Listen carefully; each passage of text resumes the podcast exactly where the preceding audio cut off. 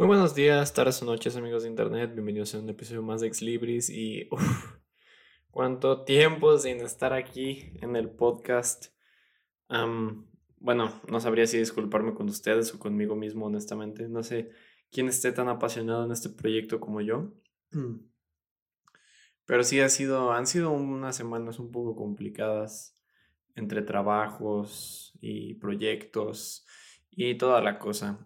Entonces, pues sí, digo, en caso de que alguien necesite una disculpa, pues una disculpa por haber estado tan ausente.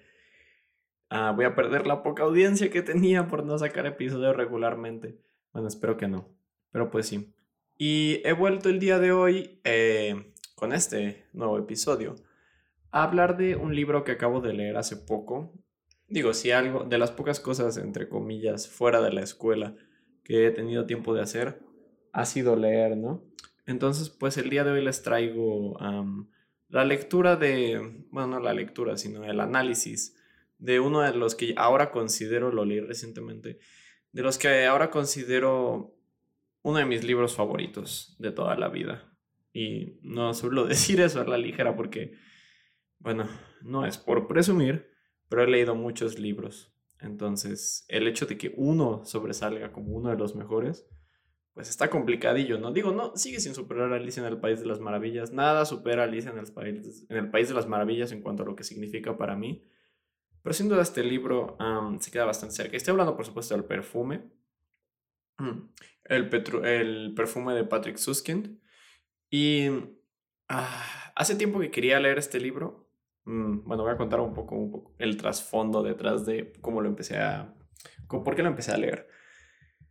Digamos que, bueno, en la escuela donde yo estudio hay una librería cerca y pues de vez en cuando, cuando tengo tiempo entre clases, voy y oh, echo un vistazo entre lo que hay, ¿no? Checo qué hay ah, de nuevo, bueno, no de nuevo, no es como que haya muchísimos libros nuevos, pero bueno, es una porrúa. Entonces, pues lo que hago es que reviso pues algo que me llame la atención, a veces me llevo algún libro nuevo, a veces no. Y pues ahí vi que estaban vendiendo el perfume y dije, pues me han hablado muy bien de este libro. Un compañero, bueno, Rodrigo, ya ha estado aquí en el podcast, lo leyó y me dijo que estaba bueno. Y pues me dije a mí mismo, ¿por qué no? Vamos a probarlo. A ver qué tal, no pierdo nada. La, la, la premisa del libro es interesante. Em, entonces, pues le di una oportunidad, lo leí, me lo, honestamente estaba tan bueno que me lo terminé en cuatro o cinco días y me enamoré completamente de la historia que hasta cierto punto es un, eh, se pone un poco surreal al final, pero sin duda es muy, muy buena.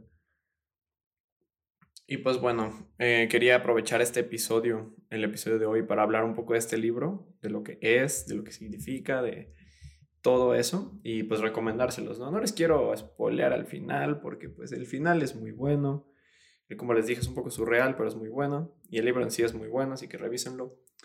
Pero pues sí, así que sin más preámbulo, pasemos página y comencemos. Bueno, esta es la intro más larga que he hecho, yo creo.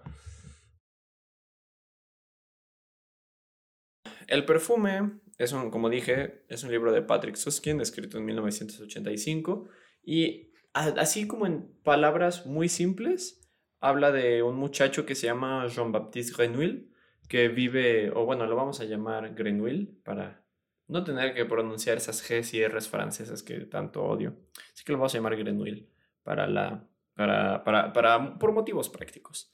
Pues bueno, trata de este chico llamado Grenouille que nace sin olor. O sea, él nace sin oler a nada. Y pues tú dirás como, wow, ¿y eso qué, no? Pero hay, eh, eh, lo interesante de este libro es que eh, como tal Grenouille tiene un olfato muy avanzado, muy eh, potente hasta el punto en el que depende casi que completamente de él para su día a día. O sea, casi no usa el resto de sus sentidos, casi no se guía por el resto de sus sentidos para analizar e interpretar el mundo que lo rodea, sino que se basa meramente en el olfato. Y esto es muy interesante, ¿no? Y a Grenouille te lo plantean desde el principio como una persona que no, no, no es muy social, no es muy abierto a, a la gente, podría decirse que es un sociópata hasta, cierta, hasta cierto punto. Y pues como dije, Eh, es una persona que no tiene realmente ese, ese, ese como don de los demás de ponerse esa máscara y adaptarse como al, a la gente, sino que simplemente, pues no, o sea, es, es él mismo, ¿no? Y él mismo es como una persona directa y no, no le interesa llevarse con la gente, a menos que sea para sus propios fines. Y eso es algo que quiero explorar ahora, porque, bueno, la, el, el, el libro tiene lugar en Francia durante finales del siglo XVIII, me parece. Bueno, no finales, media, poco antes de finales del siglo XVIII. Y pues es muy interesante porque es como esta visión de la, de la Francia pre-revolucionaria. O sea, todavía em, está, está la monarquía francesa en ese momento. Y es un análisis muy interesante de la Francia eh, pre-revolucionaria, ¿no? Y eso un poco para contexto histórico, ¿no? Y como tal, yo pensé, o sea, ahora vamos a entrar en la sección de qué esperaba yo de este libro, ¿no? Digamos que cuando yo entré a El Perfume, yo esperaba un libro acerca de este, esta mente maestra, ¿no? Como este, esta persona que, lo, o sea, como solemos ver a los sociópatas o los psicópatas más bien en los medios, como esta persona que perfectamente finge ser carismática y no sé qué, y se adapta perfectamente como a todo y manipula a todo el mundo. Y aunque Grenouille de cierta forma sí manipula su entorno, nunca usa, o sea, nunca se pone la máscara de persona sociable, siempre es él mismo, o sea, siempre es el callado, no se lleva con la gente, evita a la gente cuando puede, tampoco es guapo. Porque eso es algo a lo que hace mucho hincapié el libro. Normalmente cuando vemos representados a los em, psicópatas, sociópatas, o sea, los representan como gente atractiva, ¿no? O sea, que la gente orbita alrededor de ellos. O sea, son carismáticos, son atractivos en el exterior. Pero Grenouille no. Y de hecho remarcan mucho eso. Remarcan mucho que Grenouille es feo. Es feo como un sapo, es feo, feo, feo, feo. Y, de hecho, cuando es niño, trabaja con un curtidor, ¿no?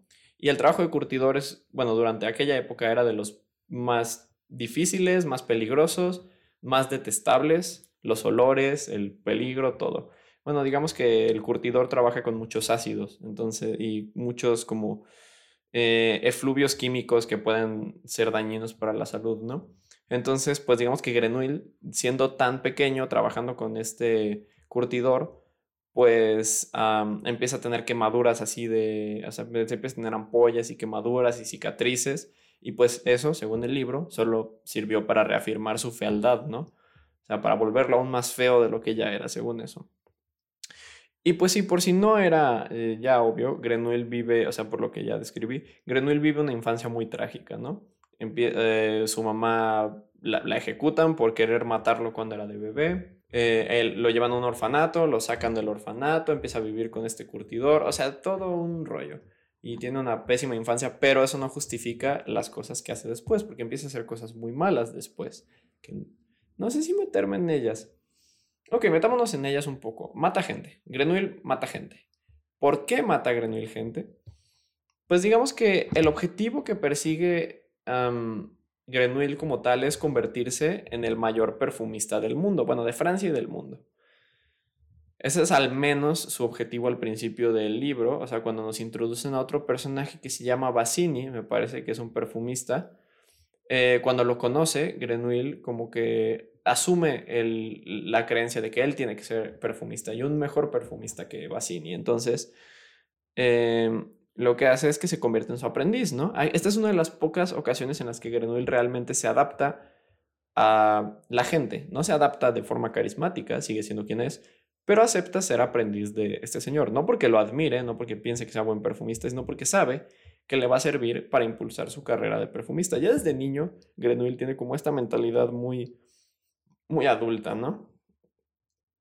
bueno, me parece que tiene 15 años cuando se, se vuelve aprendiz del perfumista. Y pues eso hace. Y me parece muy interesante la forma en la que el personaje va, entre comillas, evolucionando a lo largo del libro, porque tiene sus altos y sus bajos, ¿no? Al principio quiere ser perfumista y está centrado completamente en eso. Voy a ser perfumista, voy a ser el mejor perfumista. Luego tiene un momento de, como de bajón, no de bajón, pero como de, ya no quiero ser perfumista, voy a vivir yo solo en, en la nada, sin gente, solo disfrutando de los aromas de la naturaleza, ¿no? y se queda así varios años.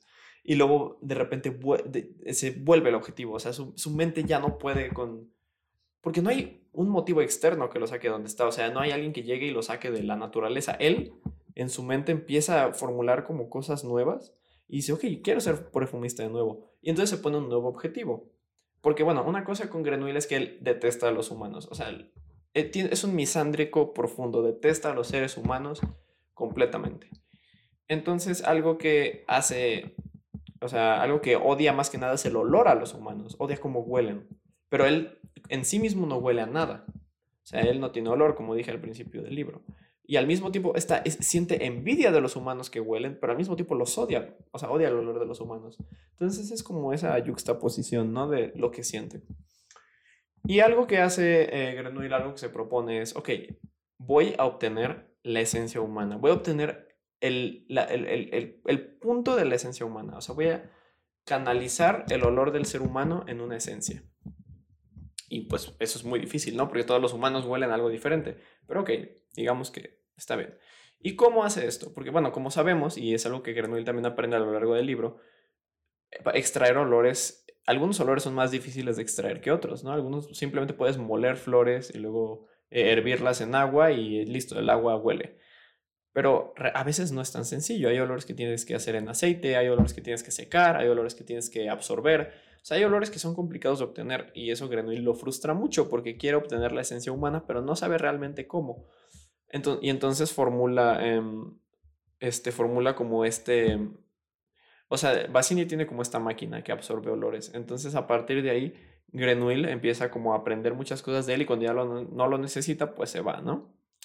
Y ah, algo que me gusta mucho del libro, ahora que me lo menciono, es que cada personaje que cruza caminos con Grenouille, en cuanto se separan, el libro eh, asume que ya no los vas a volver a ver en, la, en, en, toda la obra. Pues, o sea, no lo asume, porque el libro sabe, o sea, el autor sabe que no va a volver a describirlos. Entonces el autor te dice, porque el autor es muy personal, eso es algo que voy a decir. El autor no es tan omnipresente, sino que aunque sí es muy consciente de los hechos que ocurren y de todos los personajes, no, no parece como una voz indiferente o que simplemente es, eh, no es alguien, sino que realmente parece alguien. Nunca dice quién es, ni por qué es, ni por qué cuenta la historia pero es alguien, se nota que es alguien escribiendo esa historia acerca de alguien, por lo, y es subjetiva porque describe a Grenouille con mucho odio, incluso a lo mejor el narrador no es eh, realmente confiable, a lo mejor muchas de las cosas que describe que Grenouille hizo no las hizo, pero el punto es que el autor describe a Grenouille con mucho odio, o sea, no, no, es, no es indulgente con el protagonista. Y bueno, como decía, ahí cada vez que Grenouille se separa de uno de los personajes, el autor eh, te dice, este personaje no lo vas a volver a ver, o sea, ya no se vuelve a cruzar con Grenouille, entonces ya no es importante para la historia. Entonces te voy a decir lo que ocurre con él, ¿no? O sea, que cómo, o sea, te voy a contar el resto de su vida así resumida, nada más para que cierres ese, esa incógnita en tu cabeza y proseguimos. Y es lo que hace, o sea, por ejemplo, a tal personaje, ¿no? No voy a decir nombres porque no quiero que sepan, pero digamos, y voy a poner un ejemplo así random que no pasa en el libro, pero digamos que tal personaje se cruza con Grenouille, ¿no? Y el autor te dice, ok, Em, se separaron, después de eso el señor vivió otros 30 años y murió de forma violenta, ¿no? Y eso es algo que me llama mucho la atención. Todos los personajes que se cruzan con Grenouille terminan sufriendo destinos muy lamentables. O sea, no diría muertes violentas necesariamente, pero sí destinos muy lamentables, ¿no? Como perderse en una montaña y jamás volver a ser encontrado, o morir en una inundación del río Sena. O sea, es todo un, e-, es todo un, este, todo un asunto, ¿no? Y muchos de ellos, pues, ni siquiera vuelven a, pensar en Grenouille en sus vidas. O sea, se separan de él y no vuelven a pensar en él y luego mueren. O sea, sus muertes no es como que Grenouille esté maldito y los esté atormentando, simplemente son una serie de eventos desafortunados, es decir, jaja, conexión con un episodio anterior. Pero sí, una serie de eventos desafortunados. Y pues creo que no me queda mucho que decir del libro ya para, o sea, si no, si no tendría que entrar en, muchos spoilers y digo, ya spoilé algunas cosas. Ah, bueno, algo así. La forma en la que Grenouille ah, absorbe la esencia humana es matando gente, o sea, decide matar gente. Y de sus cuerpos poner como unas toallas con aceites para absorber la esencia de esa persona, ¿no? Y dejarlas como él las describe, como cáscaras secas. Porque para él cualquier cosa que no tenga un olor no, no, no, no tiene importancia. O sea, cualquier cosa que no le sea útil en su búsqueda de los olores no tienen importancia porque eh, la mayoría de las personas que mata son mujeres jóvenes, ¿no? Y, normal, y, la, y la gente cuando empieza a encontrar los cuerpos de las mujeres, empieza a pensar que quizás las, las violaron, ¿no? O sea, hay un violador suelto, pero luego se dan cuenta que no, es, no fueron violadas. O sea, a Grenouille no le importa eso, no, tiene, no siente deseo sexual, no siente deseo de ningún tipo, solo está matando a las muchachas porque pues quiere su aroma, ¿no? O sea, quiere, quiere canalizar ese aroma porque el, el aroma que emanan le parece muy interesante, entonces ese es el que quiere usar para su... ese es el que quiere, quiere mezclar sus aromas para formar esta esencia humana perfecta, ¿no? Y pues bueno, no les voy a decir si, si realmente lo logra, pero pues ahí tendrán que descubrirlo ustedes mismos. Yo opino que el perfume es, como ya dije, un muy buen libro. Es uno de mis, honestamente, de mis libros favoritos hasta la fecha. La forma en la que describe las cosas que ocurren a los personajes, la forma en la que está construido el mundo desde la perspectiva de Grenouille, pero al mismo tiempo desde un narrador que ya, ya está contando esto desde el futuro, ya sabe lo que va a pasar y aún así lo cuenta de una forma en la que te intriga. Es sin duda fascinante. Y bueno, como digo, al, menos no lo no recuerdo yo que lo mencionen, pero nunca mencionan el nombre del autor, ni quién es, ni por qué. Pero creo que no es necesario. O sea, el hecho de que ya se ponga personal con Grenouille, o sea, ya se ponga hostil y lo odie, creo que ya demuestra mucho incluso desde el principio, cuando todavía no te describen lo de los asesinatos y eso, te describen muy bien el tipo de personaje que es Grenouille, ¿no? El tipo de persona en la que se va a convertir cuando vaya creciendo. Porque incluso desde bebé, pues el autor ya está como, es que este es un engendro, no sé qué, o sea, odienlo, es feo, es horrible. Entonces es como, ok, pero ¿por qué lo tengo que odiar? ¿Qué ha hecho? No, a mí no me ha hecho nada. Aún. Y pues eso es a lo que, a lo que, lo que explora el libro, ¿no? Como dije, pues es el contexto de la Francia prerevolucionaria y pues es muy fascinante hacer un estudio de, de cómo, o sea, porque no, no, es una, no es una obra de época, normalmente, y es algo que me sorprendió mucho, yo pensé que el perfume había sido escrito por la época, ¿no? A lo mejor inicios del siglo XIX o finales del siglo XVIII, pero no fue escrito en el 85, o sea, fue en el gran esquema de las cosas hace relativamente poco. Y no es, creo que no es tan común, al menos no para mí, no, por, no con los libros que he leído, porque yo normalmente leo los clásicos, no es común encontrarse con un libro de época, o sea, con un libro que sea, entre comillas, contemporáneo, que hable de hace 200 años, ¿no? Uno podría decir que es menos fiable históricamente, pero pues este libro no está intentando ser históricamente fiable, está intentando escribirte una historia en un contexto diferente. Por ejemplo, bueno, eh, todos los libros que he leído como eh, Frankenstein o Drácula o no lo sé, todos esos ocurren en la misma época en la que fueron escritos, entre comillas, de quizá no en el mismo año, pero sí en un periodo similar. Entonces es fascinante ver cómo este libro, que fue escrito en el 85, cuenta una historia de hace casi que más de 200 años, ¿no? Espero, no, no he investigado mucho del autor, pero eh, me parece que realmente hizo su tarea al respecto. Digo, no da muchos detalles históricos y eso no es lo importante, ¿no? O sea, no da detalles como que tú puedas contradecir y decir, no, es que esto no es históricamente correcto, porque la historia, si no te dijeran la fecha, honestamente tendría una época muy ambigua. No te da muchos detalles de lo que realmente ocurre, más que pues que hay un rey de Francia, ajá, eso es importante, y bueno, que hay un papa, pero pues sigue habiendo un papa, ¿no? Entonces eso tampoco dice mucho. Que no hay coches, no hay electricidad, o sea, es una época preindustrial, pero la única vez cuando te realmente sabes la época es cuando te dicen los años, o sea, no te dan detalles de la época como personas o algo así, solo te dicen las fechas, te dicen detalles que son relevantes para la historia y ya, no intenta construirte la Francia del siglo XVIII, eso no es lo importante, te intenta construir el mundo de Grenouille, ¿no? Pero pues bueno, ya para cerrar, les recomiendo mucho que lean El perfume, es un gran libro, en mi opinión. Es se ha convertido en mis libros favoritos. La historia es muy fascinante. El protagonista mm, no lo perdono. Hizo cosas terribles, incluso si le fue mal al inicio de su vida.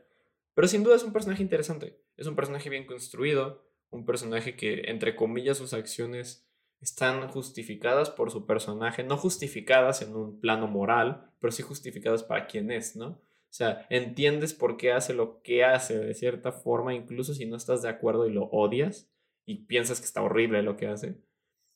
Pues ese es Grenouille, ¿no? Quizás si hubiera existido una mejor salud mental en el siglo XVIII, nuestro buen compañero no habría hecho las atrocidades que hizo en el libro. Pero pues sí, mm, me parece que con eso voy a cerrar. el episodio de esta semana y pues una disculpa por no haber estado ah, tan presente estas últimas 3, 4 semanas. Ha sido un periodo difícil, un periodo muy saturado de cosas, pero por fin encontré un hueco para poder desahogarme acerca de mis ansias literarias de decirle a la gente lo mucho que me gusta leer. Así que pues bueno, gracias por escuchar este episodio de Ex Libris y chao.